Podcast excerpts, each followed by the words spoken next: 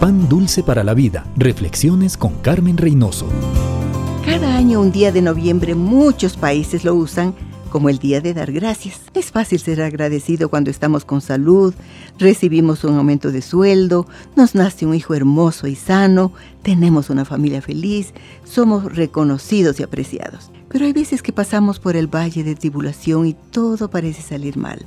¿Podemos agradecer en tiempos así? Hoy es el día, cuando podemos escoger cómo reaccionamos cuando llegan las malas noticias, las pruebas, las angustias. Cuando decidimos alabar al Dios vivo, soberano, amoroso en todo tiempo, no importan las circunstancias. Tenemos ganada la batalla. La adoración nos recuerda quién es Dios, su poder, su amor, su sabiduría. Al verle como Él es, obedecemos y al obedecer experimentamos el poder de Dios y recibimos su paz, su gozo, su confianza para esperar en medio de la aflicción. La adoración nos recuerda que Él está en control. Pan dulce para la vida. Reflexiones con Carmen Reynoso.